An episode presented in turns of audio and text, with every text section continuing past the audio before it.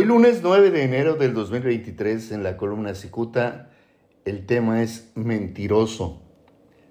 Desconcertados por los sorpresivos cortes de agua de sembrinos, habitantes de la zona costa de Baja California ni se imaginan que este año padecerán una monstruosa sequía que ni siquiera la voluntad del presidente López Obrador podrá resolverla. Aún atolondrados por los efectos de las fiestas decembrinas, los bajacalifornianos no se detienen a observar que la falta de agua registrada en la zona costa no se debe a la reparación de los acueductos, sino al desabasto alimentado por la corrupción de funcionarios encargados del tema del agua. La mayoría de la gente desconoce que prácticamente todos los canales que abastecen de agua al del río Colorado a Tijuana o a la zona costa em, fueron afectados por el terremoto de abril del 2010.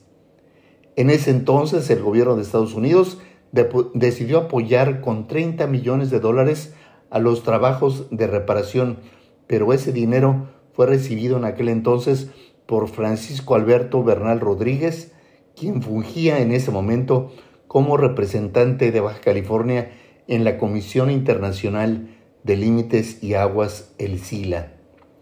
Lejos de contratar expertos para hacer las reparaciones, el señor Bernal repartió las dos terceras partes de los 30 millones de dólares con los grandes usuarios, que en este caso son los industriales, los agricultores y los concesionarios.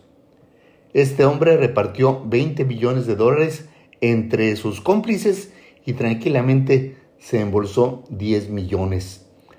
Pasaron los años y la situación comenzó a complicarse, aunque la solución llegó junto con la ahora gobernadora Marina del Pilar Ávila Olmeda, quien primero lo nombró director de la Comisión Estatal de Servicios Públicos de Mexicali, luego secretario del Agua y ahora lo impulsó para ser el titular de Conagua. Él mismo tapó los hoyos que hizo.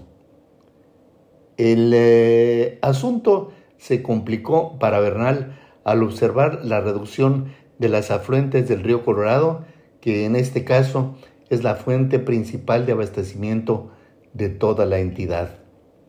Al estar devastada la infraestructura hídrica y reducidos los niveles de agua del río Colorado, el escenario luce terrible.